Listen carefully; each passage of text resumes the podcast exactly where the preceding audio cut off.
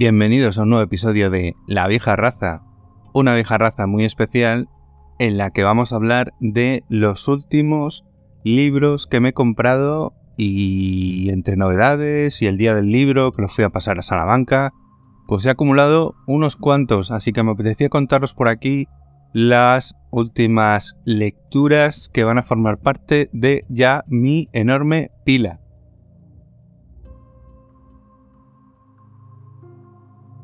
Empezamos con dos recopilaciones de relato del mismo autor, aquello que mordisquea mis zapatos de Azman M. Charles. Azman es súper conocido en el mundillo, eh, bloguero, editor, recopilador, amante del género de terror, y el año pasado sacó un librito de relatos por su cuenta en febrero con relatos bastante breves. La verdad es que está súper bien editado, tiene muy buena pinta y ya me apetecía leerlos. Y ahora en marzo de este año, bueno, este se llama Aquello que mordisquea mis zapatos, que no lo he dicho. Y ahora en marzo ha sacado una segunda compilación de cuentos que se llama Cantos y Lamentos del Dios de los Suicidas, también con el mismo rollo, la portada en blanco, un objeto aquí brillante, de una foto que da bastante mal rollo, bastante mal rollera. Y igual, relatitos cortos de terror, que es lo que le mola a Azman. Así que nada, habrá que leerlos y seguro que están bastante bien, son bastante breves. Alguno yo creo que podría ser incluso un micro relato. Algunos días tiene una página y algún poema también. Así que nada, vamos a darle la oportunidad de, de pegarle un, un buen repaso, que con lo que le gusta al Tito Azman el género de terror, seguro que eh, está bastante. Pues os decía, por un lado está aquello que mordisca mis zapatos, y por el otro, Cantos y Lamentos del Dios de los Suicidas, de Azman M. Charles. Los podéis encontrar en, en Amazon, ¿vale? Por otro lado, nos llega Milo Hueso y dice, bueno, pues que aparte de reeditar Cenital en Valdemar con una edición ampliada y revisada sin censurar respecto a la que publiqué en Salto de Página, pues reedito con Valdemar mi recopilación de relatos de 2015 o 2016. Ahora intenta dormir con 8 nuevos relatos. Es decir, eh, quien tenga la edición anterior eh, si se compra esta va a tener una edición distinta. La portada es exactamente igual. Eh, anda por unos 14 euros, creo recordar. Tapita dura porque es la colección Diógenes del el Club Diógenes de Valdemar, que es esta colección pequeñita que intenta ser libro de bolsillo, pero es en tapita dura. Aquí también ha publicado Guillem, Guillem López.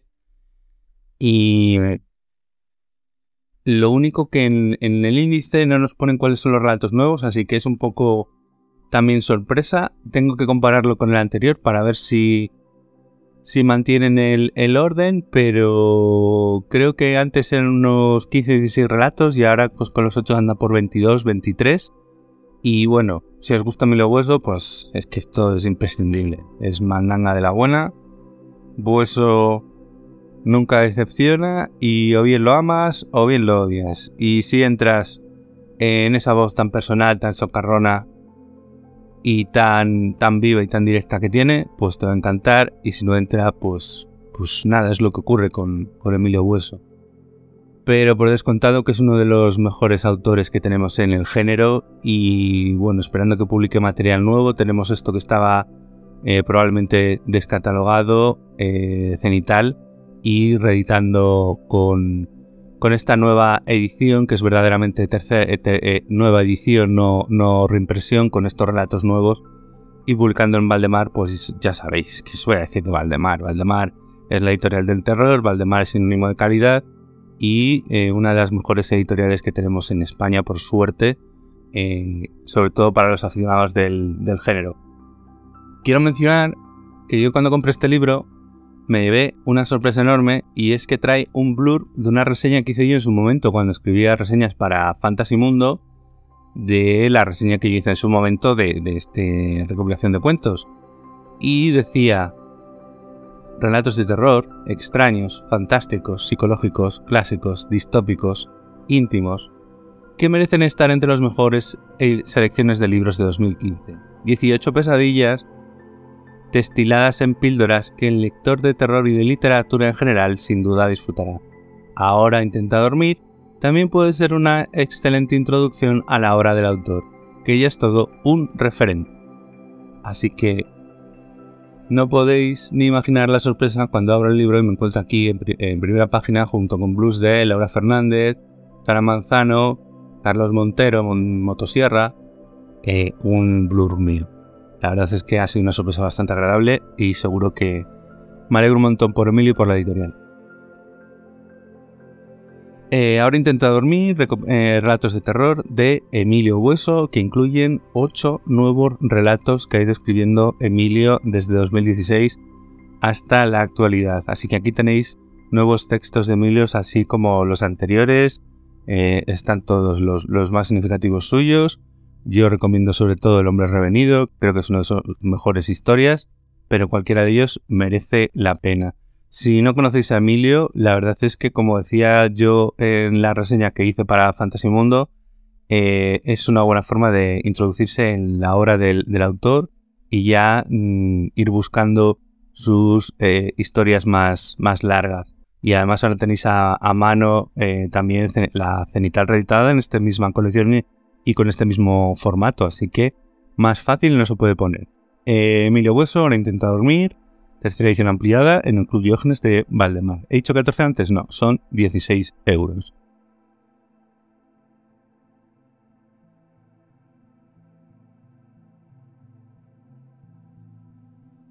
Seguimos con otro de Valdemar, pero en esta ocasión la colección grande, la colección que más prestigio le ha dado a Valdemar, la colección gótica, esta colección de tapadura negra con lomos y con textos en amarillo con la típica cabra de Valdemar en el lomo para hablar de la reedición en Valdemar gótica de Cabal, la novela de Clive Parker, más conocida por la película de los 80 Razas de Noche.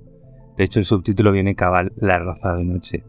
Si recordáis, este título eh, ha estado mucho tiempo descatalogado porque eh, la última edición la hizo la Fechoría de Ideas y eh, con la desaparición de la fechoría pues había mm, muchas cosas que estaban por ahí en el limbo sin editar y la parte de, de Hellraiser y la continuación de Hellraiser se los ha hecho se ha hecho con ellos otra editorial pequeñita editorial Hermida pero eh, los cuentos que conforman libros de sangre ya los ha editado Valdemar, la colección gótica, en dos tomacos preciosos, enormes, que contienen todos los cuentos de los libros de, sangre en dos tomos. Y ahora reeditan cabal esta novela de Clive Parker.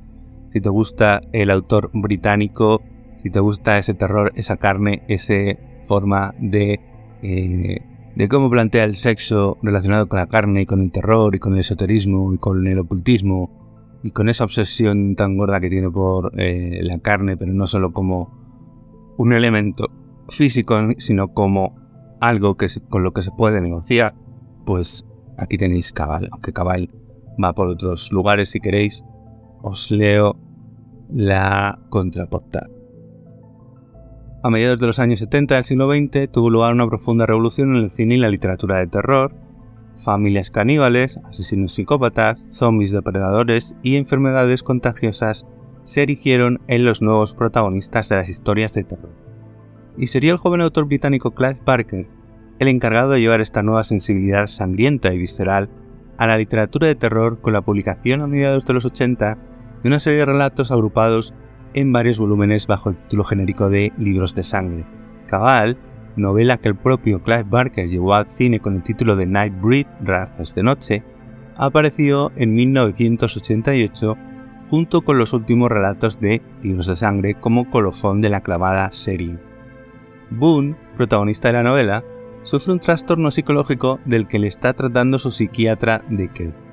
El doctor le somete a sesiones de hipnosis regresiva y le revela que Boone alude a ellas en ellas a crímenes terribles que podrían ser reales, y teme que podría haberlos cometido él mismo, aunque no lo recuerde. Atormentado por esa idea e impotente para resolver su angustiosa situación, Boone decide suicidarse, pero tras un intento fallido sobrevive de forma milagrosa. Ingresado en una clínica, otro interno le habla de Midian, la mítica ciudad en la que residen los muertos. Boone se propone encontrar esa ciudad, refugiarse en ella y unirse a la siniestra comunidad de la raza de la noche. Lori, su novia, siente por él un amor incondicional y decide seguir sus pasos y luchar por rescatarlo, aunque para ello tenga que cruzar la peligrosa frontera entre la vida y la muerte. Y bueno, la situación de cubierta, Santiago Caruso. Vamos a ver el traductor, que ya sabéis que me encanta decirlo. Los traductores merecen todo el crédito del mundo, a fin de cuentas son quienes nos... Eh, la versión de, quienes leemos el texto en nuestro idioma, Marta Lila Murillo, y como os decía, la estación de cubierta por Santiago Caruso, en una edición, como siempre, excelente de Valdemar, que editan que, que, que vamos. Te mueres de lo bien editado que está esto. Pues Cabal, La raza de la noche, reedición en Valdemar Gótica, Clay Barker es el Gótica 127.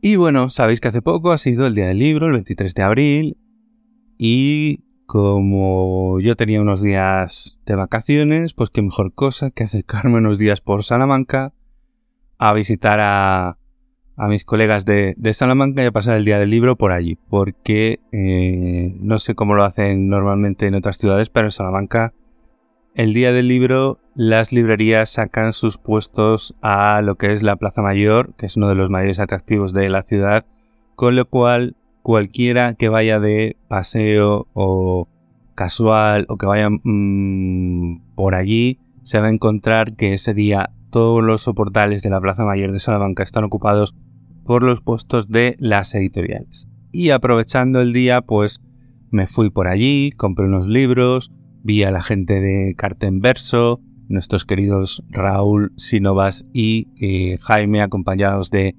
Antía, que llegan con una nueva propuesta y ya acaban de abrir la librería en el mes de marzo y ya también ponían puesto en la Plaza Mayor de Salamanca y les compré eh, dos cositas. Una de ellas es Iluminaciones de Alan Moore. Llega Nocturna y dice, Nocturna Ediciones, que tienen publicaciones de George Hill, el, hombre este de Nunca Noche, Jay Christoph, y, y Paul Tremblay también.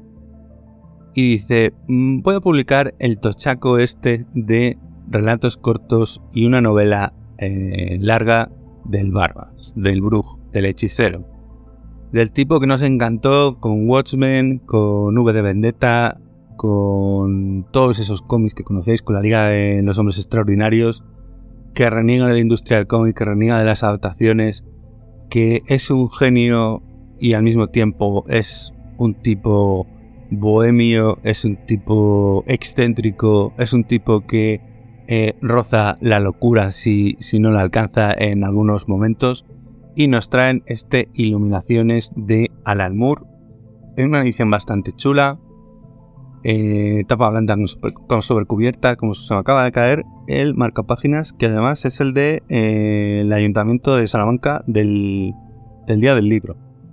Eh, como os decía, tapa blanda con sobrecubierta, como suelen ser todas las ediciones de Nocturna, con una fotita del Barbas al principio. Vamos a ver de quién es la traducción. Estas editoriales que nos traen el traductor en la portada de Juan Trejo. Es la portada. Y es un volumen bastante gordito, gordito. Tiene unas 500 y pico páginas. Casi 600 páginas tiene. Trae los relatos Lagarto Hipotético, Ni siquiera Leyenda, Ubicación, ubicación, ubicación, lectura en frío, la improbable complejidad del estudio de alta energía, iluminaciones, lo que podemos saber del hombre trueno, luz americana, una, valoración y por último para acabar con el silencio, y agradecimientos. Y bueno, lo que podemos saber de Nombre de Trono en realidad es una novela en sí, o sea, tiene como eh, casi 300 páginas de, lo que es el, el, volumen propiamente dicho. Y nada, pues habrá que darle una oportunidad cuando haya ganitas, porque el Barbas, no nuestro Barbas, eh, Alberto Plumez, el librero de Fibra, sino el Barbas Alamur, suele ser bastante densito, así que habrá que ponerse con, con ello, con la mente despejada o quizás con la mente perturbada por alguna de las cosas que fuma Alamur. Pues aquí tenéis. Iluminaciones Alamur publicado por Nocturna.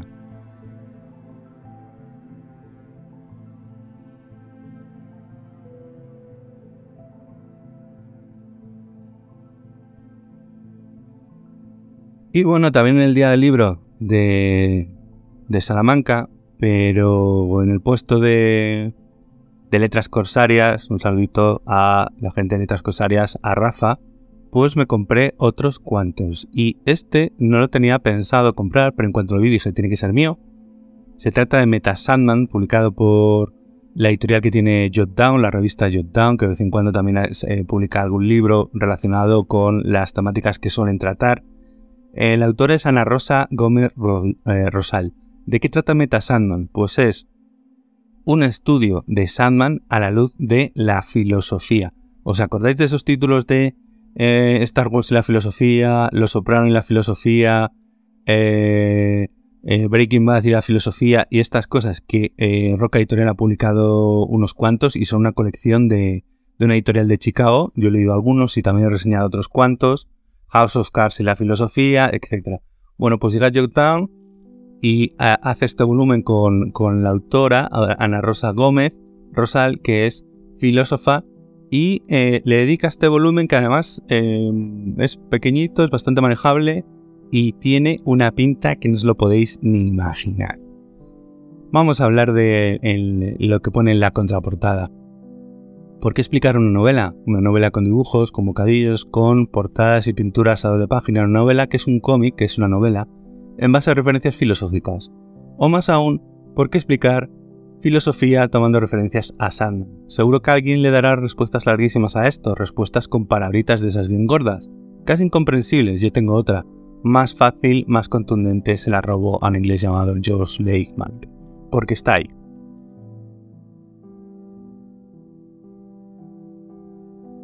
La verdad es que eh, estos títulos de, de obras derivadas, de estudios sobre eh, determinados personajes o determinadas obras eh, populares, son bastante más frecuentes en el mercado anglosajón que aquí y la verdad es que me gusta que además sea una autora española, es decir, que esto no es una traducción, la que se atreve y la que se lance a hacer algo por el estilo, porque no estamos muy acostumbrados aquí a este tipo de libros, pero ya os digo, son bastante comunes, son eh, algo bastante normal en los mercados de, fuera, tanto el británico como el norteamericano.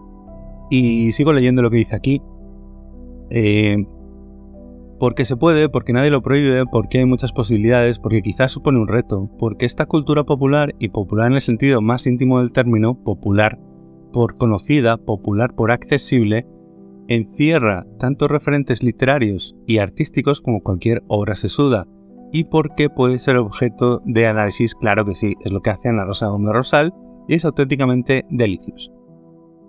En este libro que tienes en tus manos, querido lector, se tratan temas serios, extremadamente serios, sobre la libertad, sobre el determinismo, sobre deberes y sentencias, se reflexiona acerca de qué no hacer, eh, acerca de qué nos hace ser lo que somos, de cómo cambiar sin abandonar nuestra propia persona, la estética, la ética. Viajamos al infierno para que nos cuenten cómo solo el cielo justifica su existencia o al revés, y cómo los sueños son el material más potente para fabricar mundos, y cómo los relatos, las historias, recrean el género humano, todo aquello que nos enseñaban en las clases de filosofía ya por el instituto o más tarde, lo que parecía casi incomprensible, lo que debías leer 3, 5, 10 veces para que se te encendiese la luz, ¡zas! Y al fin lo vieras. Ese momento maravilloso cuando las tinieblas quedan atrás. Bueno, esto es parte del prólogo de Marcos Pereda, que es quien eh, realiza la introducción a la historia. Yo ya he leído el prólogo y el, lo que es la introducción por parte de la autora, eh, que en el sentido de eh, que en el que justifica por qué realizar un, un, acercamiento, un estudio de Sandman a la luz de la filosofía y explicado desde el punto de vista filosófico. Y la verdad es que ya me lo he leído, me ha parecido bastante ameno. Creo que va a estar bastante bien porque el estilo que tiene la autora es, es muy directo, no es nada farragoso y, creo que puede estar muy bien este libro para irlo ojeando, ir leyendo un capítulo de vez en cuando y sobre todo si te gusta Sandman para ir eh, volviendo sobre él y sobre las referencias ahora que tenemos por ahí. La serie de televisión, la serie eh, de audiolibros, que, que, cada dos por tres me sale un anuncio por ahí, y tenemos el personaje tan vivo como hacía muchísimo tiempo que no teníamos, aparte de los cómics, que nunca es mal momento de recomendar volver a leer porque son una auténtica delicia y para mí es eh, mi cómic favorito de todos los tiempos. Pues os decía, Meta Sandman de Ana Rosa Gómez Rosal, un estudio del cómic y del personaje de Sandman a la luz de la filosofía.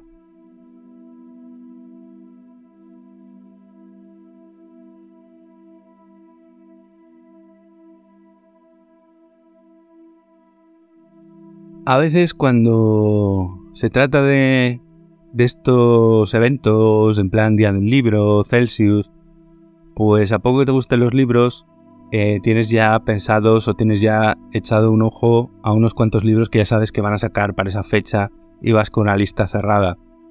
Eh, este era uno de los que tenía echado el ojo. Se trata del vínculo espectral de Thomas Ligotti, publicado por Aurora Dorada. Es una selección de relatos ensayos, incluso poemas, de este autor tan extraño, tan raro, tan opaco, que mm, parece que hay dos o tres fotos suyas eh, y ni siquiera son eh, a, buena resolución y del que tampoco se sabe porque publica cuando, cuando le da la gana y, no, no, se deja ver demasiado.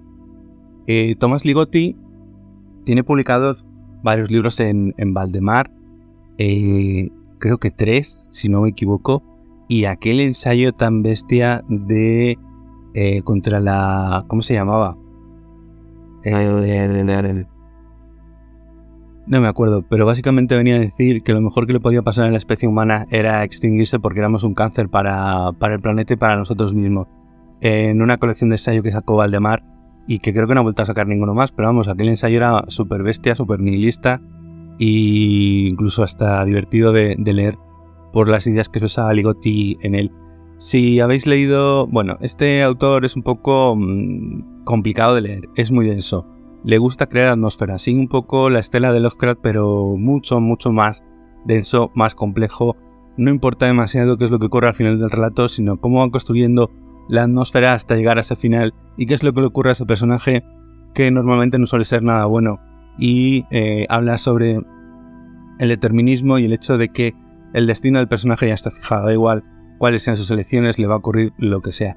Es un tipo eh, bastante complicado. A la hora de sentarte a leer a Ligotti, tienes que tener claro que te vas a encontrar con un tipo que eh, hace sus relatos deliberadamente densos porque es lo que intenta crear. Es uno de los mejores escritores de terror de los últimos tiempos, de weird o de terror, como queréis llamarlo.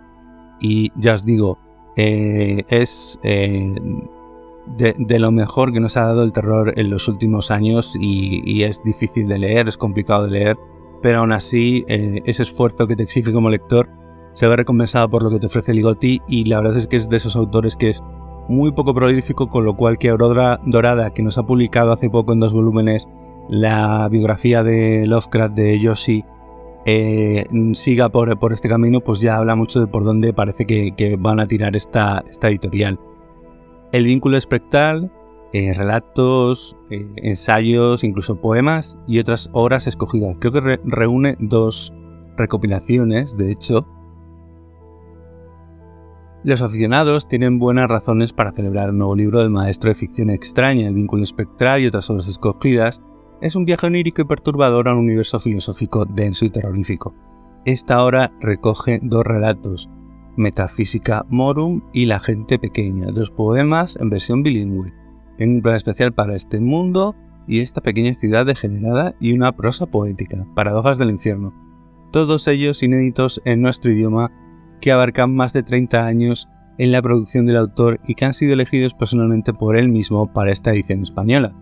Cada una de estas piezas refleja la visión de Ligotti sobre la incorrección del ser y plantea una pregunta articulada en su libro La conspiración contra la especie humana. ¿Está bien estar vivo? Tomás Ligotti, Detroit, 1953, es, es, considerado el mejor escritor contemporáneo de horror. Terminó sus estudios universitarios en Michigan y trabajó como editor asociado hasta 2001, si bien comenzó a escribir desde los años 80 en fanzines editoriales independientes, influido por titanes del género como Edgar Allan Poe especialmente por H.P. Lovecraft, pero también por exponentes más realistas como Thomas Denham o Bruno Schulz, es autor de colecciones de relatos como eh, canciones de un soñador muerto o Green Sky, su vida y obras y teatro grotesco. Pero que menos la primera, el resto las tienes publicadas en la colección gótica de Valdemar. E introducción, traducción y notas de Alberto Ávila Salazar, que no habíamos dicho el traductor. El vínculo espectral y otras obras escogidas de Thomas Ligotti en Aurora Dorada.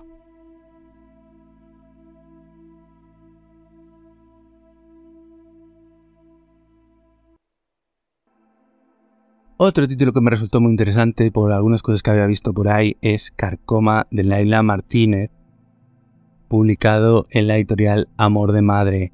Es una novelita de unas 200 páginas. Ciento... No lleva. 140, de la que ya me habían hablado muy bien y que ya te pone en la portada que es la edición número 52. Luego este libro ha funcionado como un cañón. Eh, no conocía a la autora. Eh, esta historia tiene bastante buena pinta.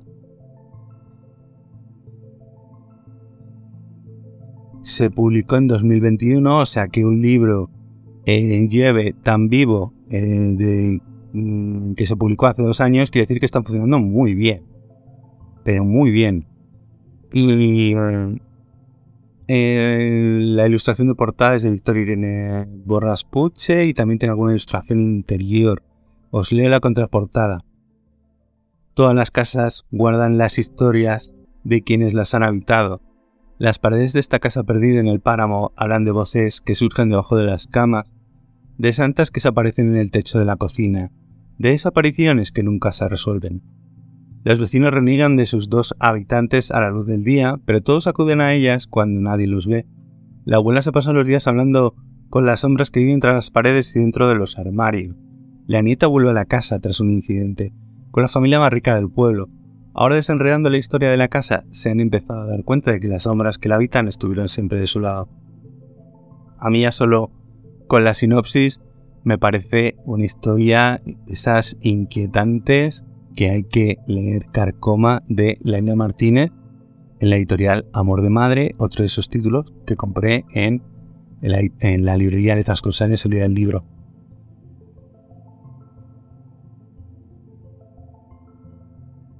Y bueno, de regalo, por la compra de algún libro en letras cosarias, pues em, han editado un librito pequeñito que se llama Aborrecer a Esther J. Morro de Laura Fernández, con ilustraciones de David Dier en formato realmente ultra bolsillo y de unas 46 páginas muy chulo con ilustraciones interiores que la verdad es que este, estos pequeños detalles son los que, los que hacen afición y, bueno creo que solo me queda uno que compré ya en el día del libro pero sí también en cartel verso pero en la propia librería que me pasé al día siguiente a echarle un vistazo porque no lo había visto y estuvimos por allí con Raúl J. Sinovas, Raúl Shogun, con Jaime, con Antía, con sus responsables enseñándonos la, nueva librería, dando una vuelta por allí y ya que lo, que lo vi me compré el segundo volumen de El Departamento de la Verdad, la ciudad sobre la colina de James en cuarto.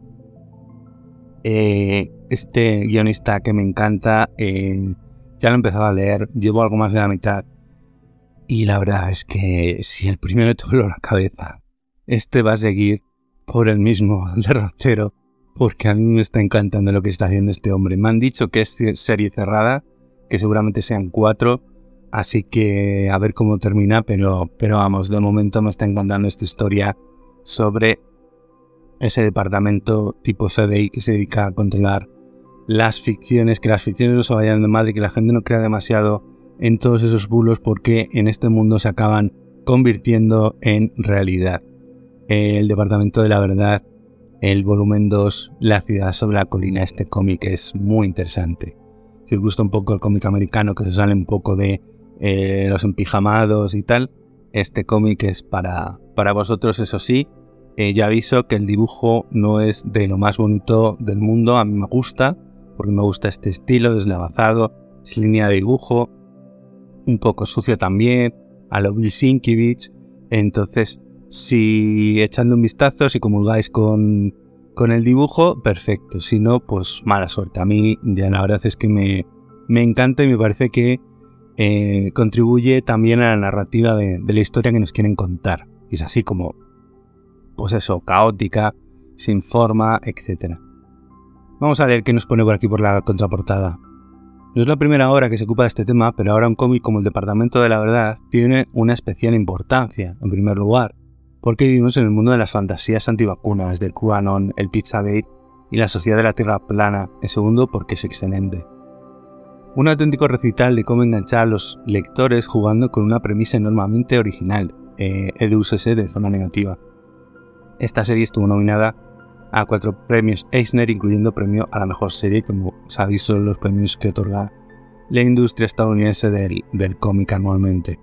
Y vamos a por la, la contraportada. Como nuevo recluta del Departamento de la Verdad, una organización del gobierno de Estados Unidos encargada de que las conspiraciones no alteren la realidad, Cole Turner ha visto de primera mano las horribles formas en las que las creencias colectivas le dan forma al mundo, pero cuanto más aprende el sarcástico Hawk Harrison sobre el liderazgo de Lee Harvey Oswald, menos seguro está de que el departamento esté en el lado correcto en la guerra entre hechos y ficción, y mientras tanto los tulpas, creencias puras en forma tangible, empiezan a afianzarse con más fuerza en el mundo real, y a Cole se le agota el tiempo para decidir de qué lado está.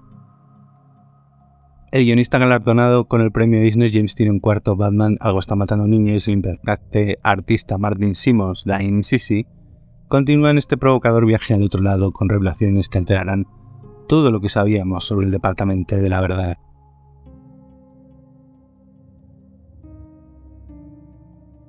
Pues hasta aquí este book haul de eh, libros de este mes de en finales de abril, mayo, del día del libro que me fui a pasar a Salamanca, me lo pasé genial. Muchas gracias a todos con los que pude estar pasando un ratito. A César Brito, por supuesto, haremos algo juntos en breve. A la gente de Cartón Verso, sobre todo Raúl, un abrazo enorme, espero que vaya genial la librería. Eh, lo tenéis montado genial, me encanta, espero que, que sea sinónimo de, de éxito, tenéis un proyecto muy guapo entre manos y a toda la gente de, por ahí. Volveré a Salamanca cuando pueda y nos tomaremos algo. Veremos a quien no haya visto. Y seguro que compraremos más libros por ahí, eso está claro. Eh, así que no tengo mucho más que contaros. Nos vemos en otra reseña de contenido, de libros, de análisis, de series, de televisión, lo que queráis. Podéis encontrarme en ebooks, en Spotify, en Podimo, en Google Podcast, en Apple Podcast. Soy Alejandro Guardiola esto es la vieja raza. Muy buenas noches.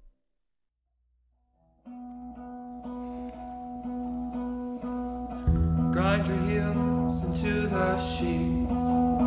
Grit your teeth and get some sleep this evening. Counting sheep.